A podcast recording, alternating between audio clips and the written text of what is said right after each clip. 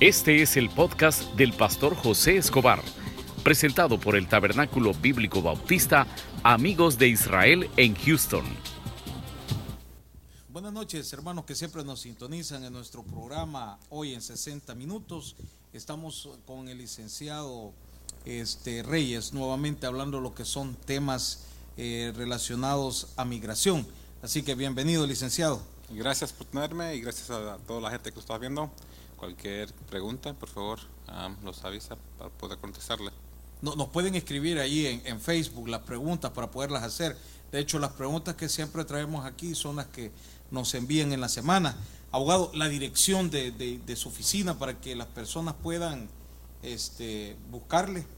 Actualmente estamos ubicados en la 2855 Mangum Road, eh, la oficina en 550, Houston, Texas 77902. A partir del año nuevo vamos a estar en diferente dirección, entonces la dirección que di el día de hoy nomás es hasta el fin de este año. Entonces, uh, cuando ya los movemos, le voy a dar la dirección nueva.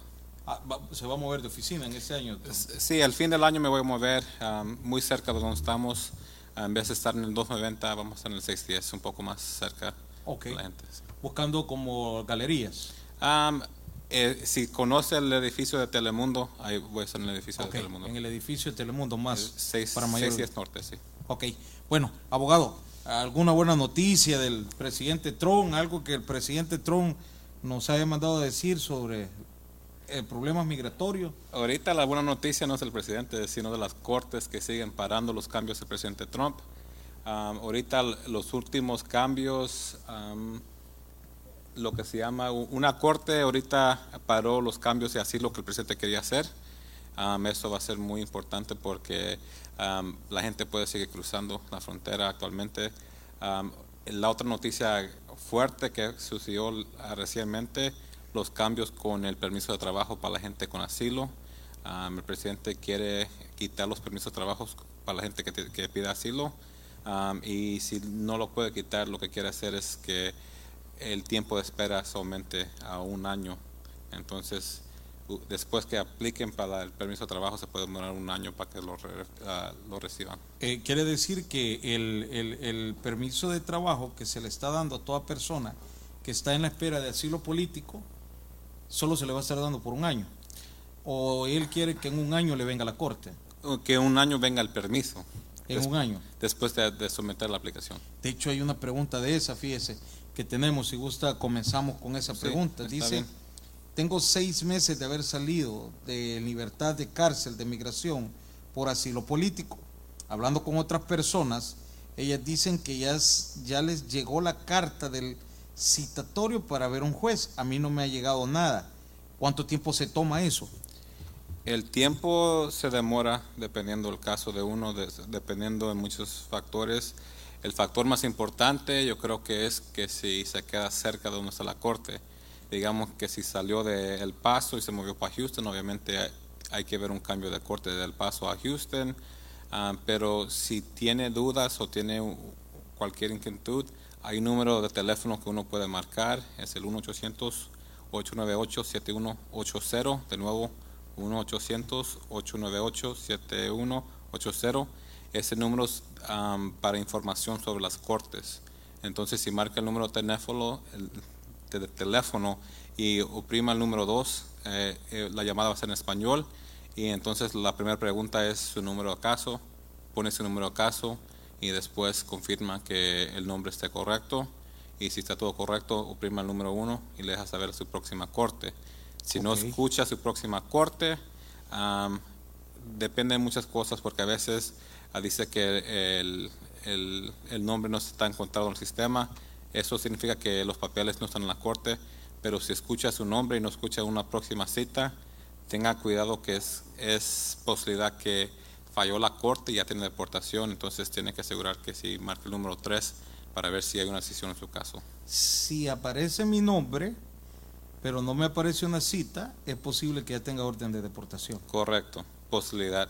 Pero hay veces, como ahorita, uh, muchas de las cortes de San Antonio fueron canceladas, porque la mayoría eran al fin de este mes, al inicio del mes que entra, que cancelaron la corte, pero hasta el momento no han dado corte nueva. Okay. Entonces, eso no hay que preocuparse, nomás tiene que seguir llamando el número hasta que le parezca una corte nueva. Acá está la pregunta que le decía. Salí de la cárcel de migración hace tres meses, pero alguien me decía que después de seis meses de haber salido de la cárcel o de ver una, eh, eh, o, o, puedo, tengo que ver un abogado porque tengo derecho a pedir un, para, perdón, para solicitar un permiso de trabajo. Ok, actualmente... Eso es lo que usted estaba hablando ahorita. Sí, actualmente el tiempo de espera para solicitar un, una, un permiso de trabajo son 150 días después de someter la aplicación de asilo. Entonces, en el caso del, de la persona que pregunta la pregunta, um, el primer paso es someter una aplicación de asilo con la corte. Después de someter la aplicación de asilo... Perdón, pero ¿eso cuándo se hace? ¿Cuando sale de la cárcel? Cuando uno quiera. Lo puede hacer el mismo ratito que sale de la cárcel, um, porque lo que tiene que hacer es correr 150 días. Pero eso es si una persona no hace nada para atrasar o demorar el caso. Digamos que si el día de hoy mete una aplicación de asilo y mañana pide un cambio de corte, obviamente el reloj de asilo, lo que se llama reloj de asilo, no va a empezar a correr, porque el pedir el cambio de, de corte es algo que va a demorar más el proceso de, de, de asilo. Hay, hay, gente que dice que es mejor alargar el proceso. Ah, mucha gente cree eso, y yo también estoy de la opinión que en ciertos casos es mejor alargarlos, especialmente con las pólizas ese presidente. Sí, ok. Ahora, este abogado, pero, pero entonces, eh, volviendo a lo que estábamos hablando, aún estamos en el periodo en el cual el presidente está dando lo que es seis meses o el año. ¿Logró meter esa ley? Y ya metió los cambios, eh, lo que está ahorita es el tiempo de someter cambios o quejas contra la, la nueva regla. Entonces, okay. si no hay suficiente quejas o contra la regla, entonces la regla se va a implementar. Entonces estamos en, en el tiempo que se puede pelear para que no haga los cambios. Pero entonces estamos en el término de 180 días, ¿sería? Sí, 180 días para que sea aprobada, a 150 días para someter la aplicación de permiso de trabajo después de someter la aplicación de asilo. Ok, ahora, fíjese que a, a, me, me impresiona algo de esta pregunta. Y bueno, usted como abogado puede mejor decir a las personas que tiene mayor conocimiento, la gente siempre dice, alguien me dijo, siempre mi vecina alguien. me dijo, entonces, este, bueno, yo soy del criterio que el que sabe es un abogado. Correcto. Entonces, ¿qué, ¿qué, aconseja usted? Porque hay gente, no, porque la, la, vecina me dijo que hiciera esto, entonces, no sé si le llegan casos así a usted. A mí todos los días me llegan casos así. Um, una persona que fue con notario el día de hoy, creo que fue el día del notario a mi oficina, todos los casos empezaron con notarios y cuando llegan los problemas serios, vienen a buscar un abogado Uh, típicamente los notarios acá en Estados Unidos no son estudiados, no son abogados, no, no saben la ley. Entonces, lo más seguro, lo que le puedo recomendar a la gente es que hable con un abogado que sepa la ley de inmigración. Um, entonces, eso no significa que todos los abogados estudien inmigración. Correcto. Inmigración es una cosa, un tema que una persona tiene que elegir estudiar, no es una, una cosa que enseñan en la escuela de Derecho. Entonces, igualmente, si una persona estudia diferentes tipos o exige diferentes tipos de ley, tiene que estar seguro que la persona esté atento y actualizado con la ley de inmigración. Entonces, ahorita la última cita era de una, una visa de, de, trabajo, de empleo, y me dijo, oh, la notaria no sabía que ahora requieren una entrevista. Ese cambio pasó en 2017. Entonces, hace dos años que, que, estaba el cambio, pero la persona que le ayuda a la muchacha no sabía esos cambios y por eso está corriendo ahorita buscando abogado para que tratar de arreglar los problemas que tiene la aplicación. Yo soy de El Salvador, abogado, entonces, pero en mi país, primero usted es abogado, después de ser abogado, usted pasa a unas clases, posteriormente viene un privado en el cual después se hace notario, es decir que el nivel de notario es un poco más alto que el abogado. En Estados Unidos no es así. No. En Estados Unidos, de lo que yo tengo entendido, la diferencia en la mayoría de países que tienen abogados y, y, notarios, uh, los abogados son las personas que van a la corte, los notarios son las personas que llenan los papeles. En Estados Unidos, um, acá los notarios son, una persona puede ser notario y no tiene nada que ver con la ley. Entonces un notario nomás es una persona que no tiene un récord criminal um, serio y que puede jurar que las cosas que uno hace típicamente son para juramentos que le están jurando que es la verdad. Es bueno tocar eso porque ah, muchos venimos confundidos. Sí, Y- es un, un problema grave en, en la gente de Latinoamérica. Acá un notario no tiene que tener educación. Es cualquier persona. Yo soy notario también, pero obviamente eso no es lo que me ayuda en la o sea, abogado antes. Sí, Ok, bueno, está bien. Entonces, este, es de tener cuidado. Es mejor buscar. Y, y existe aquí también, porque en mi país existe, está, abogado siempre es todo tipo de abogado, pero se van especializando. Está el abogado mercantil, que es de embargos. Está el abogado este, eh, de familia, que se dedica. Ustedes, eh, eh, es de buscar, en este caso, un abogado de migración, ¿verdad? sí. En, en el estado de Texas, donde yo tengo mi licencia, una persona se puede ser un especialista en cierta, ciertos programas. Am, yo en este momento no, me, no, no he tom- tomado el examen am, por falta de tiempo más que todo. Correcto. Pero mi enfoque es en inmigración. El de Yo- inmigración. Yo nomás me enfoco en inmigración. Ok, ok. Bueno, abogado, hay otra pregunta acá. Dice, mi abogado me dejó tirado el caso, por lo que me notificaron que lo perdí. ¿Qué debo hacer en este caso? Am, lo primero es tratar de ver cuándo falló la corte o, o qué falló y ver si hay tiempo para hacer una apelación. Si no hay tiempo para hacer una apelación, la segunda parte es tratar de meter una moción para reabrir. Am, una moción de, por- para reabrir un caso tiene que basarse en algo, am, un error del abogado, un cambio de ley o algo que le pueda ayudar para reabrir el caso. Entonces eso sería lo más importante. Am, hablamos esto en otro programa que una apelación típicamente tiene 30 días para hacerla, una moción para reconsiderar si algo La, ha la cambiado. apelación, ¿qué significa, abogado? La apelación es que usted no está de acuerdo con la decisión. Entonces que entonces el juez o el oficial de una decisión, pero usted dice cree que el juez o el oficial está incorrecto. correcto. Una moción para reconsiderar típicamente es que hay una- un nuevo cambio de, de la información que usted dio. Digamos que si el día de hoy, de hoy yo fui a un asilo y mañana matan a mi hermano, obviamente tengo información nueva para agregarle al caso de asilo. Esa es, Una moción para reconsideración. moción. Entonces eso tiene 60 días. Una moción para reabrir ah, típicamente tiene 90 días y es un basado en un cambio de ley o un error del abogado. Y típicamente es error de abogados que buscamos porque los cambios que pasan hoy en día son contra los inmigrantes, típicamente. ok. Ahora, abogado, pero aquí dice la misma persona. Me comenta que cuando un abogado incumple el caso, es lo, lo mismo que estamos hablando, son gentes que comentan, no es que otro abogado lo ha dicho. Sí. eh, incumple el caso o deja abandonado, se puede poner una demanda en contra del abogado y si la demanda es aprobada, se puede volver a iniciar el proceso. ¿Es cierto o falso eso? Entonces acá yo creo que la persona está confusa, está confundiendo dos cosas. Entonces yo creo que si se puede poner una demanda contra el abogado, la demanda va a ser basada en la ley de ese contrato. Entonces si usted tuvo un contrato con el abogado y el, el abogado no cumplió eh, el contrato, entonces se puede demandar al abogado. Esa es parte del pr- proceso. Am, yo creo que lo que él está, se está refiriendo, la persona se está refiriendo, es que hay un proceso que se llama am, meter una queja con el Estado contra la licencia del abogado. Entonces, si una persona mete una queja contra la licencia del, abogado, entonces, y creen que hay suficiente evidencia que sí dice que el, abogado falló en una manera, la Corte de Inmigración le puede dar otra oportunidad. Eso se, está basado en un caso que se llama Matter of Lozada, ah, donde dice que si el abogado cometió un error y que ese error afectó al caso, entonces la persona puede pedir una moción para reabrir y típicamente los requisitos es meter una queja con, con primero quejarse con el juez, el- con el abogado. Correcto. Después de quejarse con el abogado es que si meterle una queja con el Estado contra la licencia del abogado y después de eso es meter eh, la moción para reabrir. Es un proceso un poco más largo, pues sí se puede hacer.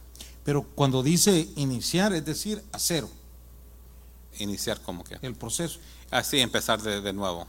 Pero la cosa con lo de inmigración es que lo que ya ve el juez no se puede borrar de la mente del juez. Ok. El juez tiene que ser imparcial y, y tratar de no, que no le afecte, pero hay casos que a veces meten evidencia contraria y ya teniendo algo en la mente es muy difícil olvidarse las cosas que vio. Ok. Ah, nos escriben de Fort Worth, Texas. eh, es un amigo, se llama Rafael Lemus. Y dice: Tengo una pregunta. Mi esposa me hizo la petición para residencia. Yo tengo TPS. Ya tengo 18 meses esperando. Ok. Hay muchas preguntas que hacerle al, al señor Rafael. Ah, lo primero, si ha viajado con el TPS. Sí ha viajado. Entonces, sí, entonces el tiempo de espera típicamente son como de 18 meses. El, el problema que él va a enfrentar es que este año que vamos a entrar es año de elección y durante el año de elección se van a enfocar más en la gente que está pidiendo la ciudadanía. Entonces, los 18 meses ya está llegando a, a la parte donde yo como abogado me, empezaría a preocupar un poco más. Entonces yo creo que el siguiente paso para él sería contactarse con migración o someter un service request para investigar un poco más lo que está pasando en el caso de él, porque 18 meses ya estamos llegando al tiempo donde una persona se debe empezar a preocupar un poco más. Ok, abogado, aquí pone él que ella vino con refugio. Ella, o sea, ella ganó el caso de refugio. Entonces ella, como residente, está pidiéndolo, como residente de refugio, ¿verdad? Está pidiéndolo a él. Okay. Y ya Am, tiene 18 meses en la espera. Yo creo que parte del proceso puede ser eso, que tal vez si una persona ganó el refugio, típicamente el proceso no es la petición familiar, sino la petición para traer un familiar bajo refugio. Entonces, tal vez eso puede ser lo que está demorando un poco el proceso, que hicieron el proceso equivocado, aún lo pueden seguir haciendo, pero se va a demorar un poco más de tiempo. Un poco más de tiempo. Entonces lo- la recomendación para, para, para Rafael es que se espere un poco más. Eh, yo- lo que yo, yo, yo hiciera ahorita sería contactarme con migración y, y meter un service request para ver lo que está pasando. ¿Hay algún número para ponérselo aquí ahorita él? Hay un número, no me lo sé. No lo tiene a la mano. No lo tengo en la mente Ok. ahorita. Abogado, también nos ponen acá. Buenas noches. Yo quiero saber cuál es el proceso a seguir si me caso con un ciudadano americano, dice. Y yo tengo solo visa de turista. Es recomendable que me quede y me case con él y hagamos el trámite aquí o que nos casemos en El Salvador y comencemos el trámite allá. La recomendación sería, va a depender mucho de lo que quiera la persona. Porque si empieza el trámite en Estados Unidos, se va a tener que quedar en Estados Unidos durante todo el trámite. Y como escuchó la, la pregunta previa, se puede demorar hasta 18 meses para conseguir la visa. Entonces, en estos 18 meses va a tener que quedarse acá en Estados Unidos. Obviamente, si le cae el permiso de viajar, puede viajar con, durante el proceso con el permiso de viajar. Am, pero para arreglar dentro de Estados Unidos tiene que tener ah, la entrada legal y una petición de un familiar. Y en este caso, si ella quiere arreglar dentro de Estados Unidos, lo puede hacer. Regresándose a El Salvador, el problema va a ser que se va a tener que esperar en El Salvador porque si trata de viajar con su visa de turista, van a decir, tú ya tienes una, una petición pendiente de inmigrante y creemos que te vas a querer quedar en Estados Unidos. Ok. Entonces, ahí sería la decisión de la persona, cuál de las dos opciones sería mejor para ella, ah, sería algo que tenía que hablar y pensar ella. Ahora, pero, pero usted qué recomendaría, abogado? Como, como cliente, mejor que espere acá los papeles, porque de todos modos están casados, ¿no? ¿Para qué Como abogado, yo prefiero ayudar a la, a la gente lo más que yo pueda. Am, entonces, eso sería en Estados Unidos porque eh, el proceso consular, cuando una persona toca pies en el consulado americano en El Salvador, ya no tiene abogado. Entonces, durante su estadía en el consulado, no tiene abogado. Entonces, lo que pasa en el consulado No se puede, no se sabe nada. no se sabe, no se puede defender hasta después y se pone un poco más complicado. Yo como abogado yo prefiero ir a la entrevista, escuchar lo que pasó en la entrevista y si tengo que defender a alguien lo puedo hacer en la ¿Cu- ¿Cuánto entrevista. cobra usted por un caso de estos? En un caso de estos típicamente está hablando como unos 5.200 o 5.300. Ya con todos los Con todo. impuestos y todo. Sí, a veces se cobra un poco más si requiere un perdón o algo Ok. adicional. Ok, ahora, ah, entonces, eh, sí se puede reabrir un caso si se comprueba que hubo una, una falta de, por, por parte del abogado de la defensa. No necesariamente reabrir, se puede intentar reabrir. Primero tiene que, que hacer las quejas y todas esas cosas, y entonces el juez decide si el error del abogado fue suficiente serio para afectar el caso. Ok, aquí hay como cuatro preguntas. Dice, salí de cárcel de migración, pero acabo de moverme de dirección. Somos tres en el proceso, dos menores y la mamá. ¿Qué debo de hacer para cambiar eh, la dirección? Me presento a la oficina donde estoy llegando a firmar o lo mando por correo. Esa es una. Número dos, tengo que mandar diferentes solicitudes, una por cada niña y la mía o una sola. Ok, entonces tiene que ser todas las cosas que dijo. Am, primero, se tiene que recordar que el proceso de inmigración son de dos partes. La primera es del- con la, el Departamento de Seguridad Interna, que es lo que, lo que es ICE. Entonces, si usted tiene presentación, tiene que hacer el cambio de dirección con ICE. A la misma vez, si la detuvieron, también va a tener que hacer un cambio de dirección con la Corte de Inmigración. ¿Ok? Entonces, tiene que llenar un, un cambio de dirección para cada persona. Entonces, si va a ser la- con la corte, lo tiene que hacer con cada persona. El problema con un caso de estos es que tiene que saber a dónde está la corte o si tiene corte. Am, entonces, si no tiene un, caso de corte, ah, lo que le recomiendo es llamar el número que di anteriormente, 1-800-898-7180, para ver si ya, si hay una cita programada. Si no sabe si está programada o no, ahí le deja saber. Ah, si marca, creo que es el número 4, le deja saber la información donde está la, la corte ubi- ubicada. Porque a veces la gente dice, pues salí de la corte, dio la dirección de un primo y mandan el caso para California, aunque estén acá en Houston. Entonces, por eso es muy importante también saber a dónde le va a tocar la corte, porque la corte es donde tiene que enviar los, los documentos. O sea que a, a mí si me dejan salir, por ejemplo, vengo para Houston, eso no significa que acá en Houston me van a dejar mi corte. Eh, Depende del oficial de inmigración. El, si el oficial de inmigración es buena gente, manda el caso para Houston. Digamos, si el oficial no quiere hacer su trabajo, puede dejar el caso en, en Harlingen, que es la frontera, porque es la corte más cercana para él. Entonces una persona tiene que hacer la tarea de mover el caso de Harlingen a Houston, o a veces si pone la dirección de un primo, tal vez mandan el- la corte donde vive el primo, aunque usted no vive allí. Ok. Eh, entonces tiene que hacer una aplicación de cambio de dirección para cada una de las niñas y para ella. Es decir, tienen Correcto. que mandar tres. Correcto. Y en el caso de, de lo que se hablaba sobre a dónde se va a mandar, que mejor llame el número que usted dio. Tiene que hacerlo también eh, en la presentación con inmigración. Tiene que hacer un cambio de dirección con inmigración y otra con la Corte de Inmigración. Ah, con la Corte de Inmigración se puede enviar por correo. Típicamente cuando una persona sale de detención le dan un formulario que se llama la E33, ah, la E33 para un cambio de dirección. Ok, tengo tres meses, no, perdón, ese es otro. Eh, tengo ocho meses de haber salido de migración. ¿Tengo derecho a solicitar un permiso de trabajo? No se sabe, porque no sabemos por qué salió de, de- de inmigración. Típicamente el- la respuesta más común es que tal vez que sí, pero tiene que llenar el formulario de asilo primero. Ese formulario, ¿dónde lo consiguen? Se puede conseguir por el internet, el formulario es la I-589. Y 589. Pero en, en internet lo pueden descargar, pero lo mejor es un abogado. Lo pueden descargar de- gratis por, por eh, internet, nomás tiene que asegurarse que, que es el sitio oficial de inmigración. Mucha gente toma ventaja y dice, pues acá está la aplicación, te vamos a cobrar 5 dólares. Es gratis por el sitio de internet de la inmigración, entonces no se debe pagar por formularios. Yo sé que muchos am, negocios están tratando de- de De ser dinero por eso. Correcto, y lo están haciendo. Mucha gente está pagando por formularios que no debe pagar. ¿Cuáles son los riesgos de ir a una corte de migración cuando ya se ha perdido el caso y meter un amparo? O lo que estábamos hablando, una Una moción para abrir. ajá, para reabrir. Am, si ya perdió el caso, ir a la corte no tiene uso. Inmigración típicamente no, porque si, si no tiene algo programado por qué presentarse. ah, el, el riesgo es que cuando una persona hace una moción para reabrir, tiene que someter am, lo que se llama la E33, el cambio de dirección, nomás para avisarle a la corte su dirección más recién. Entonces, digamos que si se ha movido inmigración, entonces va a saber dónde está ubicado hoy en día.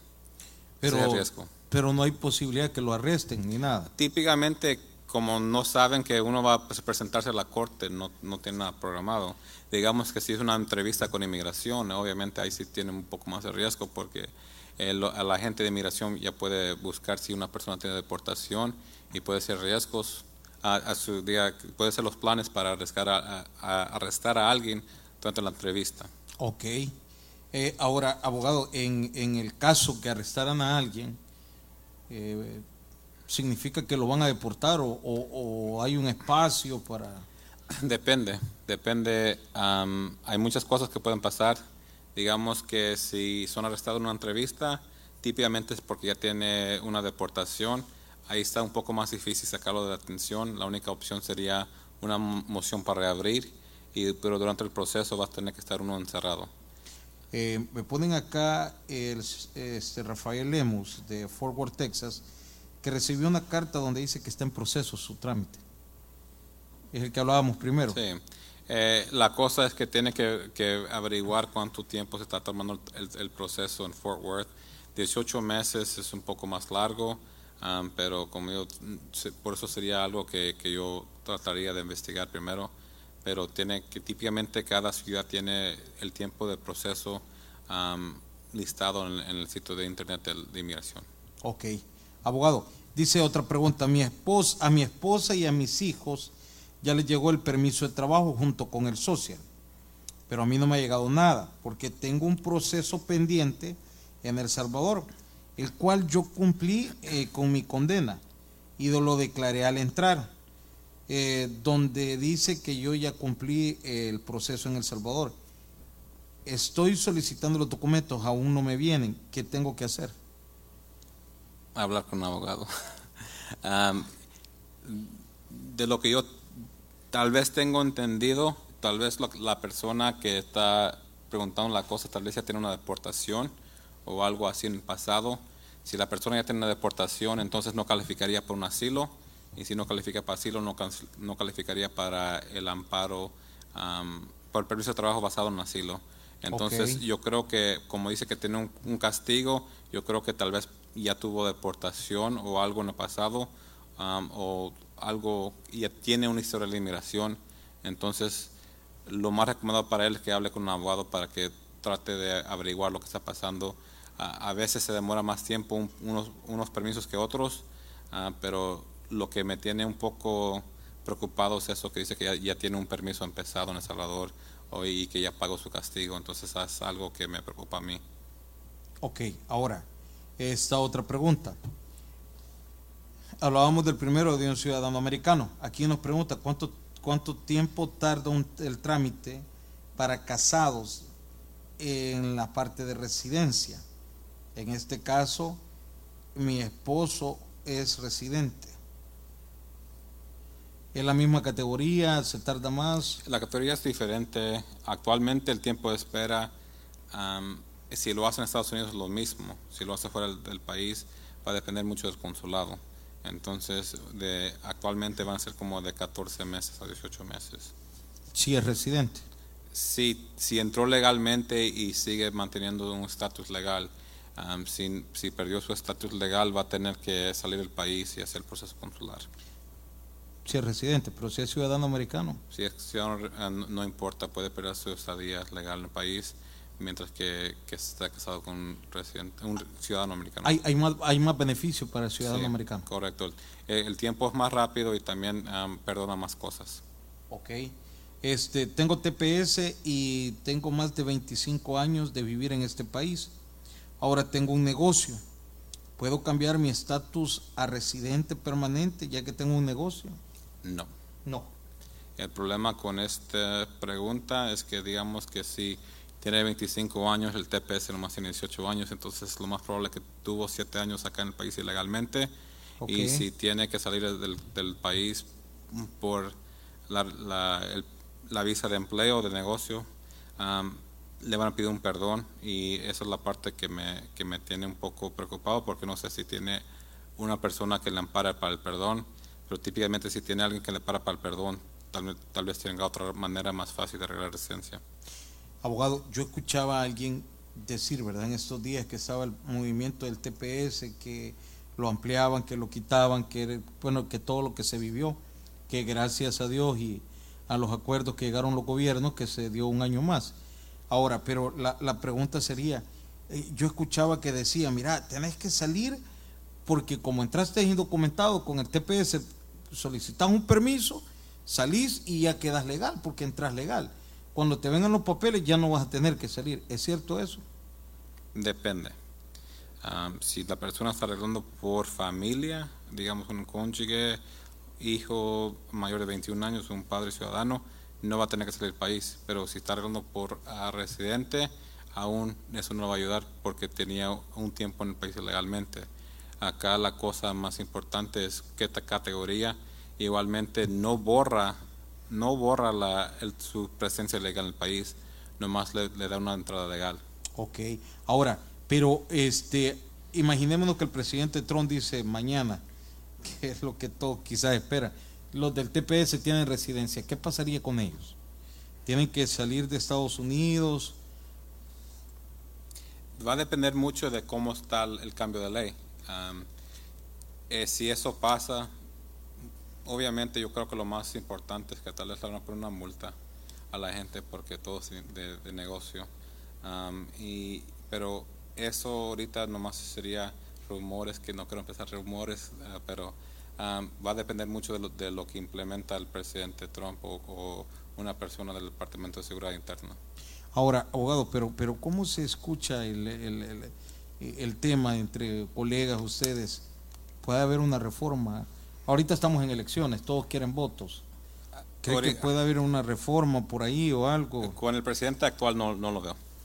no, no. Con Trump no creo que hay una esperanza de una reforma. Unos candidatos están hablando de, de reformas. Yo creo que lo último que escuché de Bernie Sanders es que dice que cualquier persona que lleva más que cinco años en Estados Unidos debe, tener el derecho a quedarse en el país.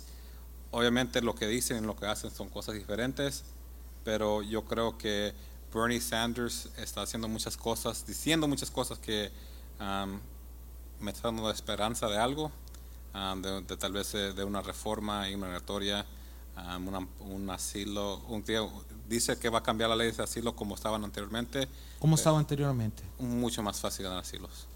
Ah, eh, más cosas calificaban para asilo. Hoy en día está un poco más difícil. ¿Esto lo cambió el presidente Trump o Obama? Muchos de los cambios fueron durante ese presidente. Eh, Trump ah, quitó el asilo basado en abuso doméstico, también quitó mucho del amparo basado en un asilo familiar. Entonces, muchas cosas que están cambiando han sido durante esta presidencia. Ok, ahora, Alguien decía, yo de la política de Estados Unidos casi no sé, pero unos decían que los que siempre han dado papeles son los republicanos, más no los, los, demócratas. Hablan del, del 86 con... Eh, Reagan, ese fue el único. Eh, Esa es la cosa que la gente nomás se recuerda a un republicano que fue Ronald Reagan, que dio la amnistía, um, y toda la gente dice que nomás los republicanos son los buenos. Obviamente que se ve que eso no es la verdad con ese presidente. Obama hizo mucho más para la gente que estaba dentro del país. Obviamente él sí deportó mucha gente también, pero me estaba deportando a la gente en la frontera, no la gente que ya estaba establecida en el país. Eh, Obama deportaba a la gente que estaba en la frontera. Sí, llegando al país lo estaba deportando. pero Trump le está dando aparejo a todo el mundo. Ok, ahora, esa es la otra pregunta. Dice, eh, si un abogado deja mis trámites, no, este creo que la leímos.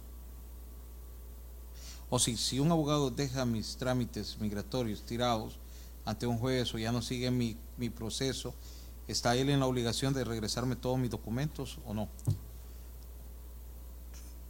Sí y no. en el estado de Texas, si la persona tiene licencia en el estado de Texas, ah, el expediente es, es del cliente. Entonces, si la persona quiere sus documentos, puede demandar que le regresen los, documentos. Si la persona no le regresa los documentos, si el, abogado no regresa los, documentos, le puede meter una queja con el Estado. Ah, pero recuérdese que la ley de inmigración es federal. Mucha gente no tiene su licencia en Texas, entonces por eso digo que parte de la, respuesta es que no. Es muy importante saber de, a dónde tiene la licencia su abogado. Ahorita acá en Houston la moda es que muchos puertorriqueños están entrando.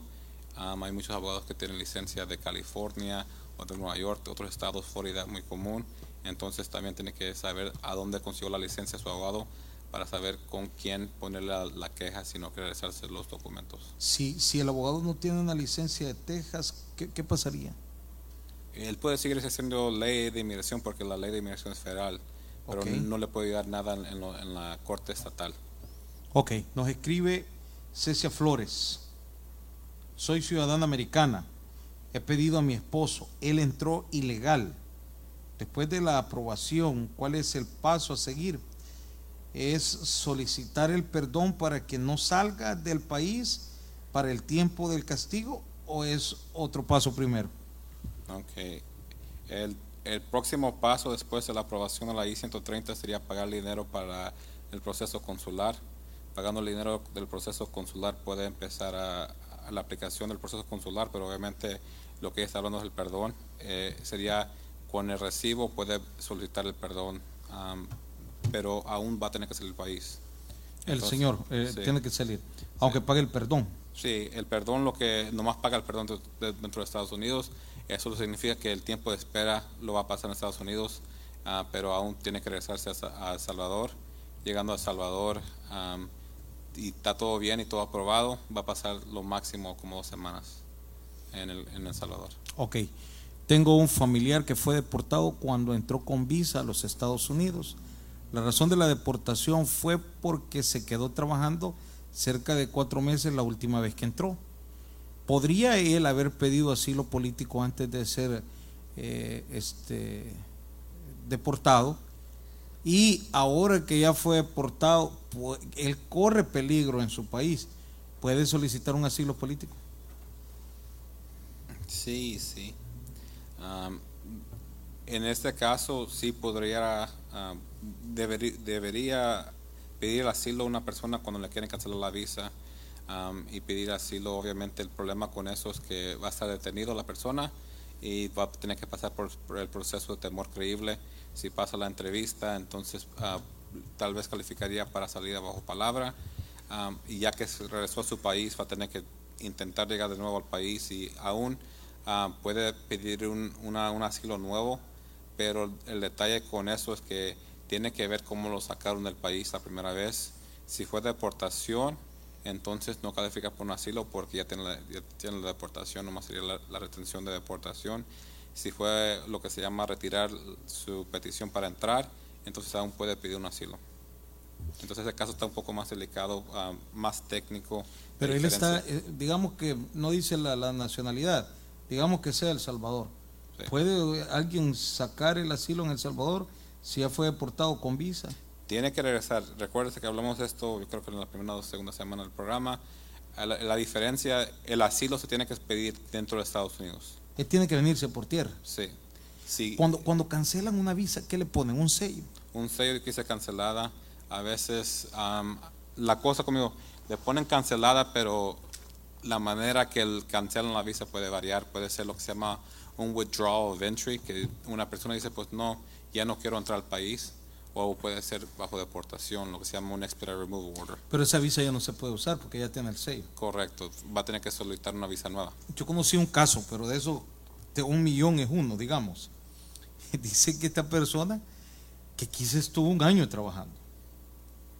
Y se regresó por El Salvador, con visa. Y al año se regresó con la visa y él venía con el temor de que no lo dejaran entrar. Y la presentó, bienvenido. Sí, mucha gente tiene esa suerte ahorita, como le estaba hablando fuera del aire, acabo de ir a Cuba, a mí no me hicieron ninguna pregunta, no pásale, no revisaron mis cosas.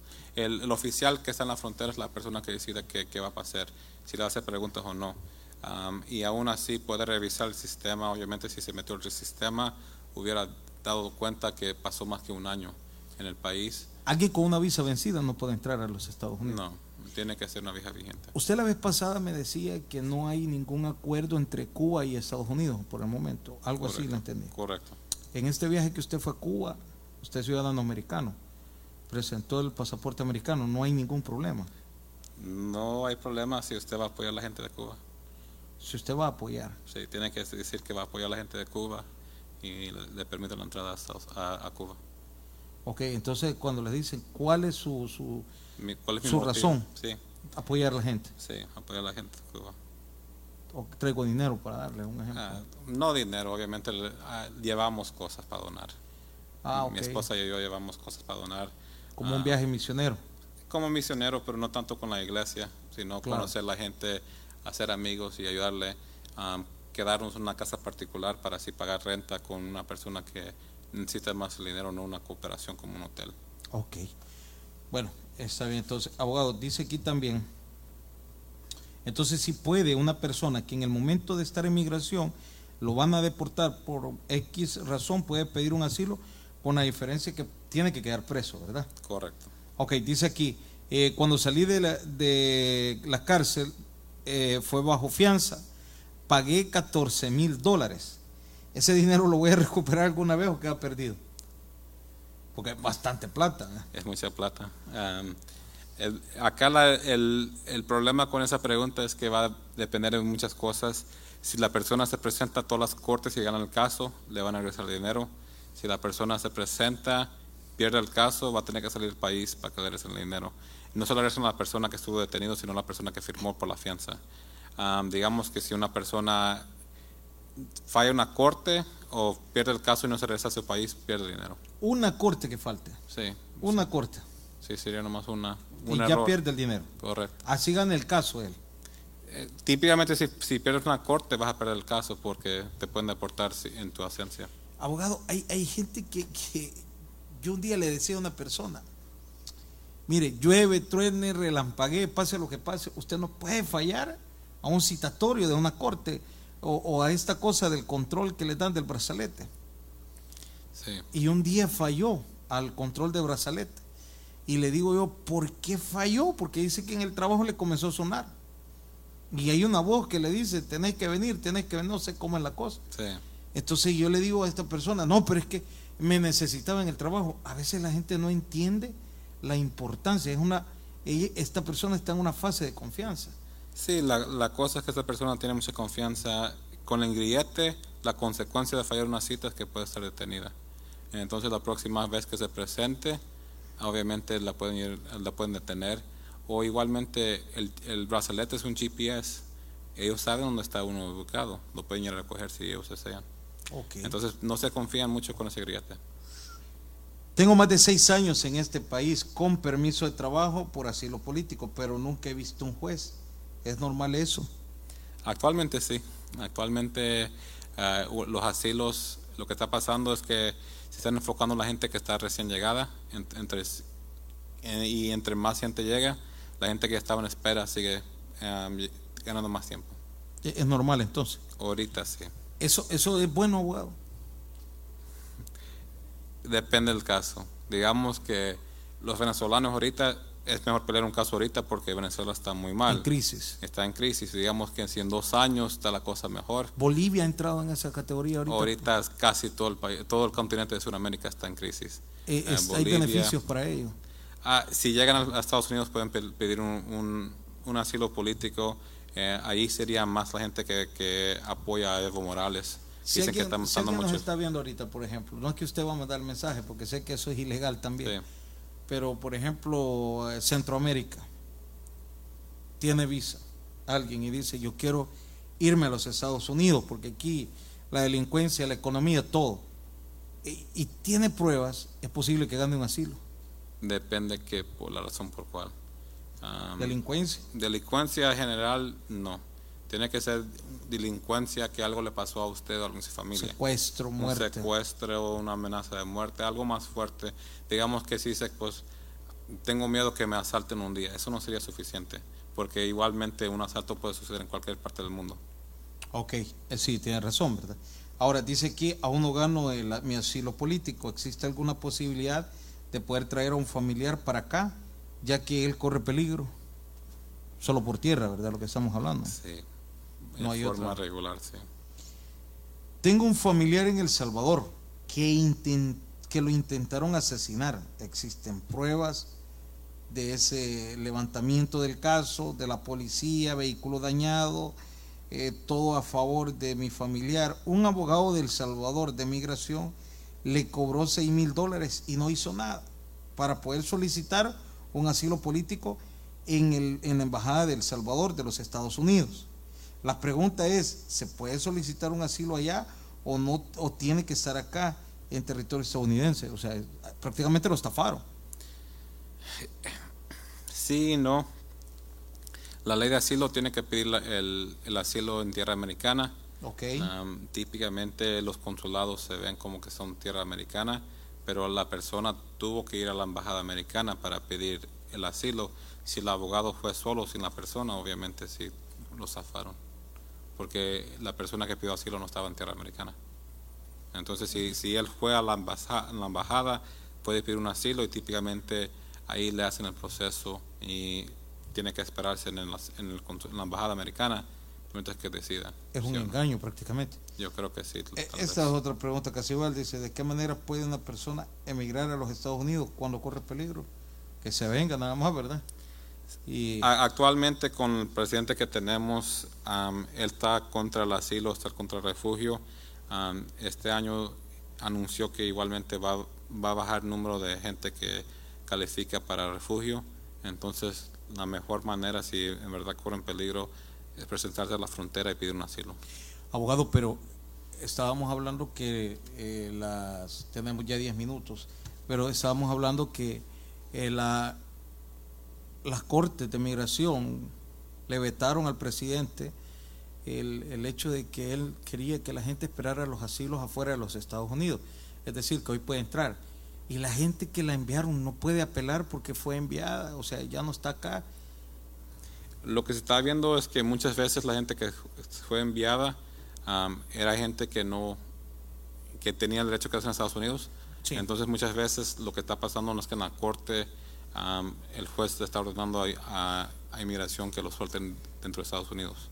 O que la otra parte fea que estoy viendo también es que a veces eh, el juez retira el caso, pero como retira el caso y, no tiene derecho a quedarse en el país, regresan a, un, a México y la persona tiene que aplicar de nuevo para que inmigración haga los papeles correctamente para seguir el proceso. Ok. ¿Cómo saber eh, cómo va el proceso de mi residencia si mi esposa me ha pedido? Es lo que usted decía, hay un número telefónico, ¿verdad? Eh, con lo, no, eso, hay un número telefónico, pero típicamente si ya metió los, los papeles con inmigración, inmigración se está durando mucho tiempo y depende también de la categoría. Digamos, si su esposa es residente, tal vez puede ser 20 meses hasta que reciba una respuesta. Ok. Abogado, esta pregunta está muy buena. Mire, dice, ¿los asilos políticos se están ganando porque hay pruebas y los están rechazando porque no hay prueba? ¿O tiene que ver las leyes del presidente Trump sobre un juez? ambas cosas. Primero, hay, una cosa que hemos hablado en el pasado en este programa, la ley de Real ID Act. la ley de Real ID Act dice que cualquier evidencia que usted puede conseguir, la debe conseguir para su caso de asilo. Digamos que si usted dice, me asaltaron y ahí estaba mi tía, obviamente usted puede conseguir una carta de su tía para, para comprobar que sí fue asaltado entonces, si no trae una carta de su tía y dice, sí, yo estaba presente cuando lo saltaron, entonces el caso va a ser más débil. Entonces ahí sería suficiente razón para negarle. ¿Es válida, ¿es válida una, una, una palabra juramentada? Sí, la otra opción es llamar al Salvador, que obviamente no van a querer hacer los jueces de inmigración, porque obviamente contactarse con una persona en Salvador telefónicamente es difícil. Es difícil, igualmente la persona que hace eso va a tener que llevar dinero para pagar la tarjeta de, una tarjeta de llamar para El Salvador. Entonces, una, una prueba válida para, para este caso es eh, ir donde un notario en El Salvador y que mi tía o mi hermano, quien sea, diga, mire, sí, él fue víctima de, de, persecución. Correcto, correcto. típicamente, si hay reporte policial, consigue reporte policial. Si hay algo de un médico, una, una, enfermera o algo, también conseguir esos reportes. Si fulano tiene familia en El Salvador, que la familia le haga una constancia explicando las amenazas que ha recibido o los golpes, todo lo que le pasó. Si hay una muerte, obviamente una acta de, de función. Si vino porque le mataron el primo, la acta de función del primo, pues también comprobar que son parientes. Entonces la acta de nacimiento de los padres para comprobar que son hermanos, algo, algo así para que conectar todo el caso. Hay muchas cosas que se pueden conseguir, ah, pero yo creo que un error que hace, comete mucha gente es que consiguen la misma carta y nomás cambian el nombre. Eh, entonces toda la información es igual, nomás el nombre es diferente. Ahora, abogado, hay, algo, yo eso lo, lo, vi en El Salvador. Una persona, eh, bueno, no lo vi, sino que me lo contaron, pero venía de una fuente muy buena que no miente. Esta persona dice que pagaba la extorsión. Sí. Entonces, se cansó un día de pagar la extorsión y se va supuestamente a poner la demanda a la policía. Y el policía que le recibe la demanda es el que recogía la extorsión. Entonces, hay casos que la gente tiene miedo ir a la policía, porque en, no estoy hablando que los policías son malos. Hay policía bueno, hay policía malo. Pero en el caso que usted me estaba diciendo, no puede decir que hay policía bueno porque usted está poniendo su asilo contra la policía. Entonces, en ese caso, eso es el problema que tenemos, que hay muchos casos que la gente pone el asilo por la policía, entonces el fiscal o el juez quiere, si usted dice, pues la policía no es toda mala, pues así, pues ok, está bien, vete a buscar otra policía que te tome tu demanda. Y entonces eso es la cosa que un abogado le puede ayudar a hacer, decidir qué evidencia es buena, qué evidencia es mala, porque en ese caso obviamente ese caso sería más fuerte basado en la ley de el convenio contra la tortura, que la policía es la persona que la está persiguiendo a uno. Entonces eso favorece. Favorece, pero si usted llega diciendo, pues toda la policía no es mala, eso va a su contra. No, no, claro, eh, eso no se va a decir una declaración, pero, pero o sea, en, bueno, le hablo de, mi país, que es el que conozco, hay un gran temor.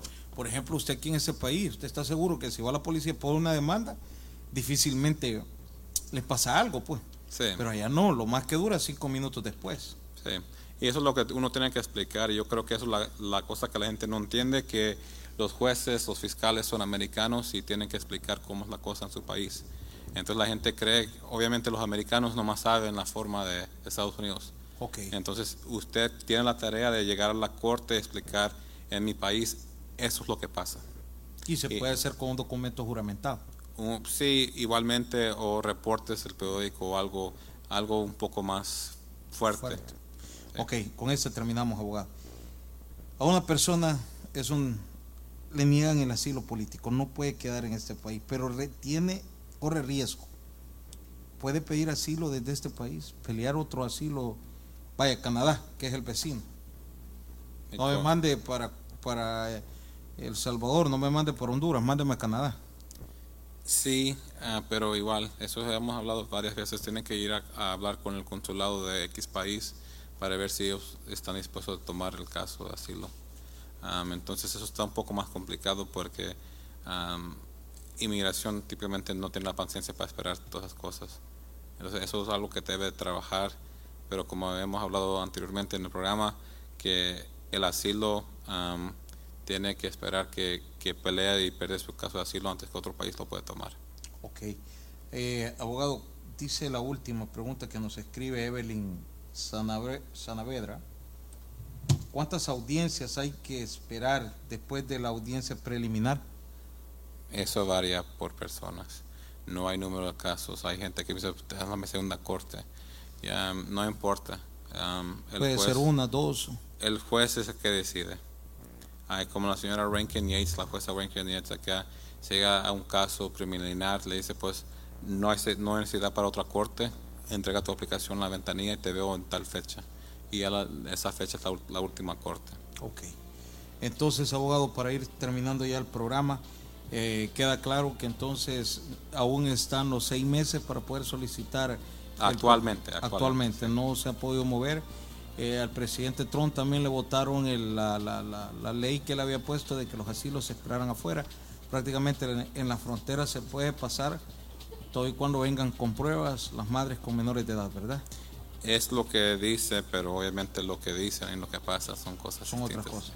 Ok, bueno, abogado, para despedirnos nuevamente su dirección y los horarios de atención al cliente. Estamos ubicados en la 2855 Mangum Road, en Houston, Texas, 77092. La oficina es 550. Ah, estamos en la oficina de lunes a viernes de 8 día de 9 a 5 y media y los sábados de 10 a 2. El número de teléfono de la oficina 713-936-2295. Ok, y próximamente por el 610 y Sí. edificio Telemundo. Sí, vamos a estar en la, en la 235 a North Loop West en Houston, Texas. El- la oficina va a ser la, la 900 Houston, Texas 77008. a partir del 1 de enero. Sí, a partir del 1 de enero, sí. Ok, muchas gracias. Usted. Muchas gracias a todos los que nos sintonizaron y esperamos que nos puedan ver el próximo eh, jueves en nuestro programa, hoy en 60 minutos. Dios les bendiga a todos. El Tabernáculo Bíblico Bautista Amigos de Israel, Houston, Texas presentó el podcast del pastor José Escobar.